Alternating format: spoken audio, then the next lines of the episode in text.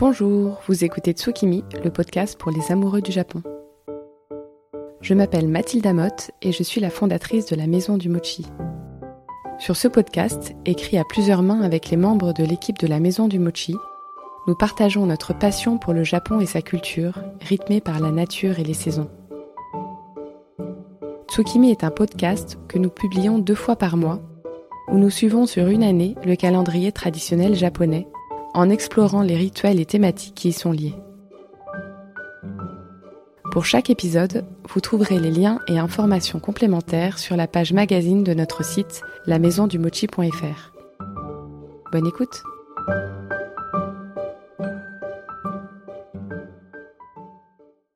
Bonjour et bienvenue dans ce 17e épisode de Tsukimi dédié au mois de juin. Dans cet épisode, nous allons parler de la saison des prunes et de l'umeshu, cet alcool sucré acidulé très populaire au Japon et facile à faire maison. Nous allons aussi parler des iris, de leur floraison et des jardins qui leur étaient dédiés à l'époque d'Edo. Nous allons évidemment évoquer Tsuyu, la saison des pluies qui commence en juin, ainsi que les activités et légendes qui y sont liées. Enfin, je vous inviterai à suivre avec moi le rituel du milieu d'année appelé Nagoshi no Harare. Nagoshi no Harare, dont le principe de se purifier de la première partie de l'année est très intéressant, je trouve. Tsukimi, épisode 17, spécial juin, c'est parti. En juin, dans le Kyureki, l'été se déploie. Car oui, pour rappel, selon l'ancien calendrier, nous sommes en été depuis le 5 mai.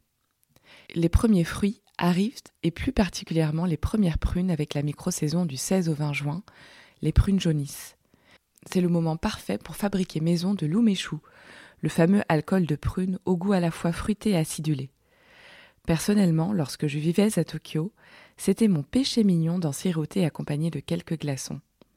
Je le prenais au moment du dessert lorsque nous allions au restaurant de Yakitori, près de chez nous, dans le quartier de Roppongi.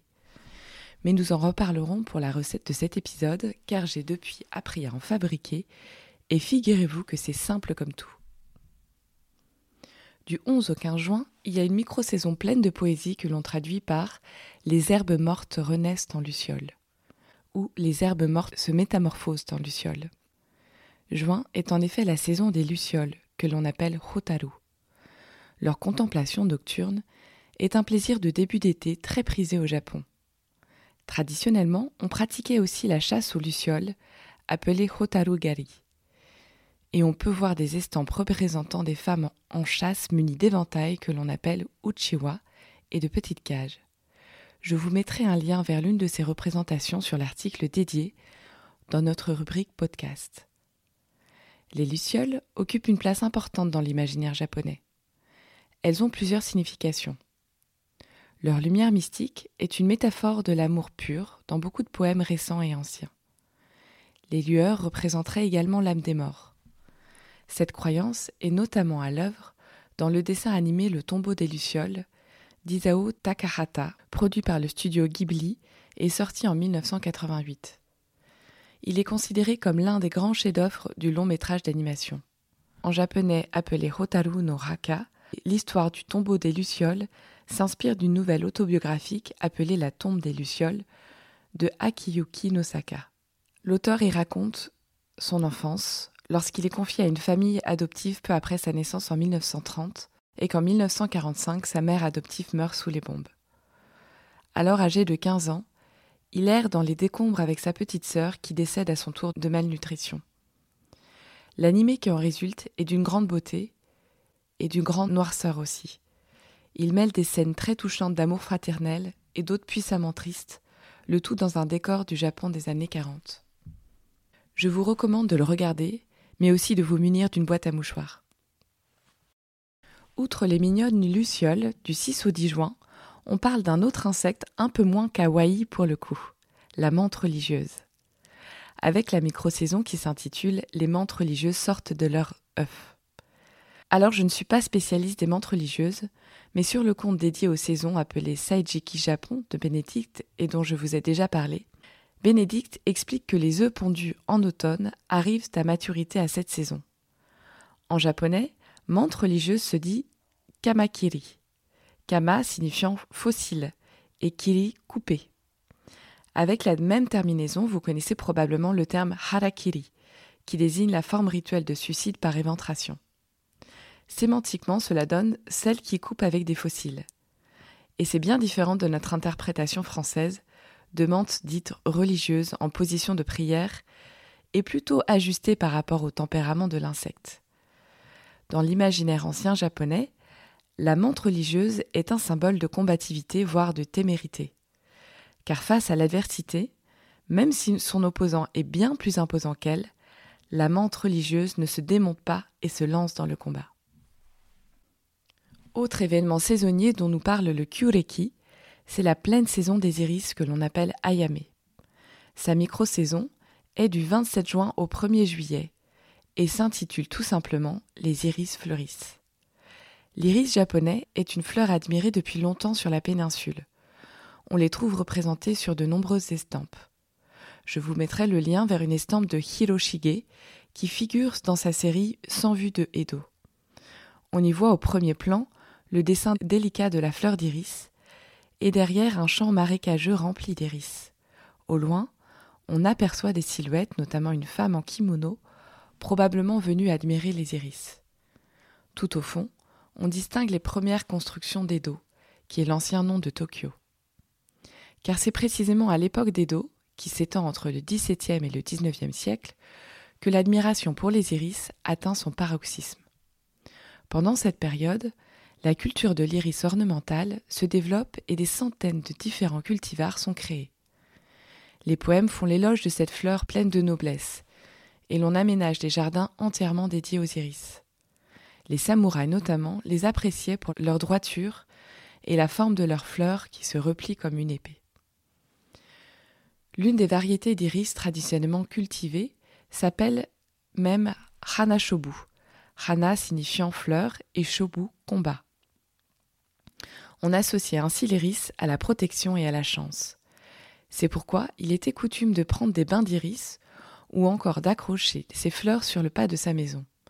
C'est ce que l'on fait encore dans certaines régions le jour de la fête des enfants, Kodomo no Hi, que l'on célèbre le 5 mai. Cette fête était anciennement appelée la fête des iris, Tango no Seku. Si vous souhaitez en savoir davantage sur cette fête, je vous invite à écouter l'épisode 15 dédié au mois de mai. Mais la mode des iris aujourd'hui est un peu passée, et c'est davantage vers les hortensias que tous les regards se tournent en juin. Après les sakura, c'est en effet l'une des fleurs les plus omniprésentes au Japon. Et en juin, qui correspond à l'entrée dans la saison des pluies, c'est le moment où les hortensias commencent leur floraison. Saviez-vous que l'hortensia d'ailleurs était originaire du Japon?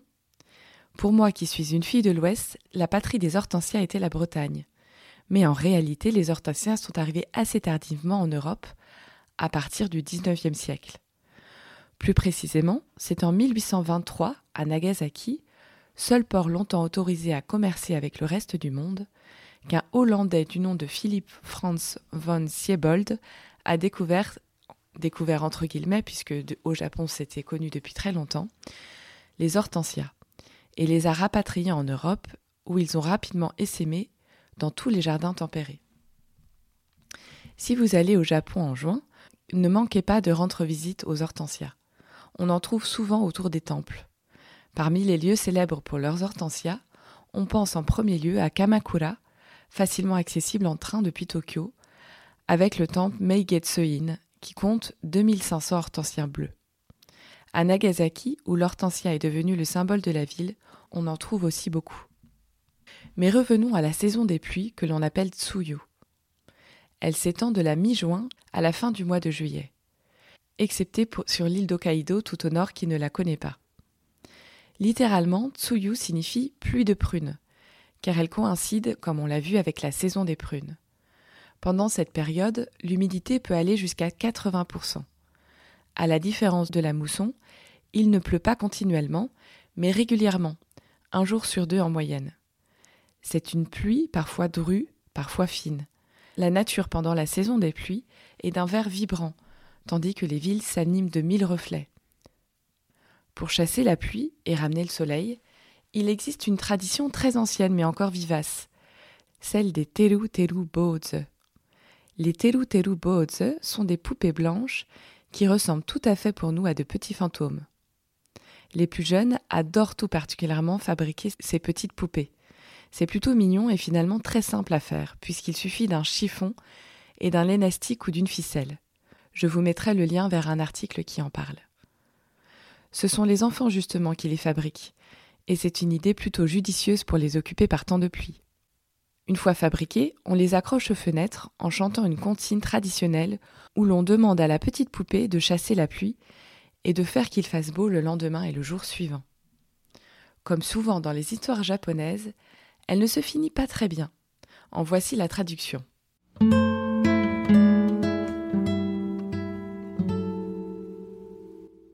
Teru Teru Boze fait que demain soit une journée ensoleillée, comme parfois le ciel en rêve. S'il fait beau, je te donnerai un grelot d'argent. Teru Teru Boze fait que demain soit une journée ensoleillée. Si tu réalises mon rêve, nous boirons beaucoup d'amasake. Teru Teru Boze fait que demain soit une journée ensoleillée, car s'il fait nuageux et que tu pleures, je devrais te couper la tête. À l'origine de cette comptine, il y a une légende, celle d'un moine bouddhiste ou bonze que l'on appelait justement Boze en japonais. Laissez-moi vous la raconter. C'était à l'époque d'Edo, qui pour rappel s'étend entre le XVIIe et le XIXe siècle. Il était une fois un village qui n'avait pas vu le soleil depuis des mois et des mois, tant il pleuvait.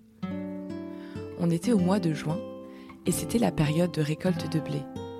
Mais il pleuvait tant que les blés avaient été couchés et n'étaient plus bons à être récoltés.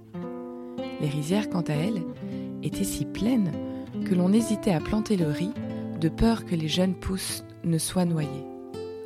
Les agriculteurs se lamentaient sur leur sort et la crainte de la famine était dans tous les esprits. Tous les jours, une délégation était envoyée au daimyo, le seigneur local, pour s'en plaindre et demander de l'aide. En vain, car la pluie ne s'arrêtait pas. Un jour, un bonze arriva au village. Il fit la promesse de faire cesser la pluie le jour même.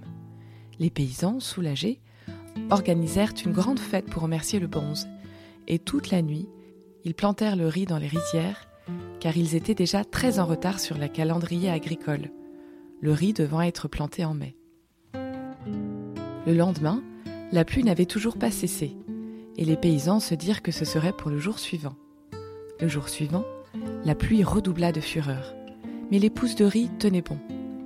Le troisième jour, les pousses et tous les espoirs des habitants partirent avec la pluie dans les ruisseaux devenus torrents. Les paysans, au comble du désespoir et de la fureur, allèrent réclamer justice auprès du daimyo. Et c'est ainsi que le bonze fut décapité, pour n'avoir pas pu arrêter la pluie. S'il fallait trouver, comme La Fontaine, une morale à cette histoire, peut-être serait-elle de prendre garde à ne pas faire de belles promesses, sous peine de payer pour celle-ci et pour tout le reste? Avant de vous proposer la recette de juin, je ne pouvais pas manquer de vous parler du rituel de purification du milieu d'année, appelé Nagoshi no Harae. Ce rituel a lieu le dernier jour de juin qui marque le milieu de l'année.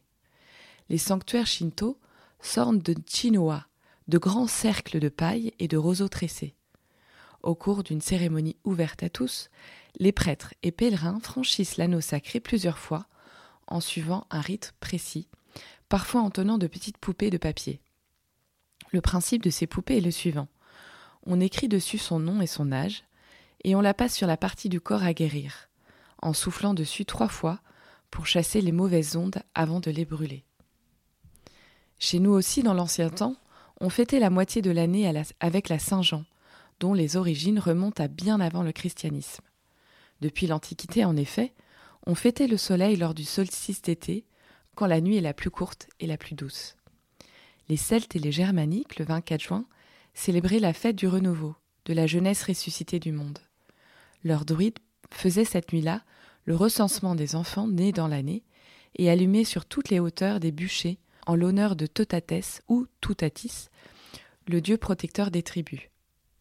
Mais je n'irai pas plus loin dans l'histoire celtique, à laquelle je ne connais pas grand-chose. Pour revenir à Nagoshi no Harae, je trouve l'idée brillante de marquer ainsi la moitié de l'année et d'en profiter pour faire le point sur cette moitié d'année passée, afin de repartir sur de bonnes bases pour la finir. Comme toute fête japonaise, quelques délices accompagnent la célébration de Nagoshi no Harai.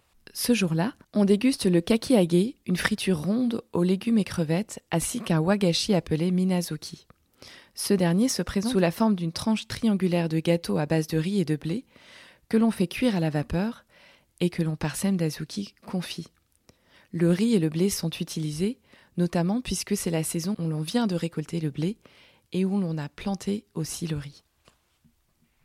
Il est bientôt temps de vous dire au revoir, mais pas avant de vous avoir donné la recette de l'oumeshou, cet alcool de prune dont je vous parlais plus tôt. On commence par récolter les prunes. Il ne faut pas hésiter à les prendre directement dans l'arbre pour qu'elles ne soient pas déjà vérolées, et plutôt peu mûres car elles apportent une belle acidité qui va contrebalancer le sucre et en faire un vrai bonbon. On a besoin ensuite de grands bocaux type le parfait de 800 ml ou plus. Et ensuite, le principe est simple. Après avoir fait tremper les prunes dans de l'eau pendant une heure ou deux, puis de les avoir lavées et séchées, on va les disposer dans un bocal, puis on va ajouter le sucre et enfin l'alcool jusqu'en haut. Cela me rappelle une métaphore souvent utilisée en développement personnel pour parler des priorités il est essentiel de disposer d'abord les cailloux qui, correspondent aux priorités, puis les graviers et enfin le sable qui est sans importance. Car sinon il n'y aurait pas de place pour les choses importantes, juste les futilités. Donc, plaçons d'abord les prunes, ensuite le sucre et l'alcool. Mais bref, revenons donc à notre recette d'umeshu. L'alcool à utiliser est normalement du shochu. Mais personnellement, j'utilise de la vodka qui est plus facile à trouver sans parler de son coût qui est très élevé en France. Les quantités à respecter sont pour 300 g de prunes, 350 g de chouchou ou de vodka et 140 g de sucre. On ferme ensuite avec l'élastique pour que l'air ne puisse pas rentrer et on laisse ainsi mariner deux mois à l'abri de la lumière. Et voilà, c'est tout. Il ne reste plus qu'à vous installer confortablement un vendredi soir au soleil pour déguster votre verre d'ouméchou bien frais. C'est l'heure pour moi de vous dire au revoir, mais à très vite pour l'entretien de juin avec Laura Gauthier, que vous connaissez peut-être sous le pseudonyme de Avenue des Rêveries. Merci pour votre écoute et à bientôt. Vous retrouverez les notes de l'épisode sur notre site internet lamaisondumochi.fr dans la partie magazine avec des liens vers les ressources dont je vous aurai parlé. Si vous avez aimé cet épisode et que vous souhaitez le soutenir, la meilleure façon de le faire est de lui mettre une note 5 étoiles sur Apple Podcast, avec si possible un petit commentaire, ce qui permettra de le faire connaître. N'hésitez pas non plus à le partager aux personnes qui pourraient être intéressées. Merci pour votre écoute et à très vite.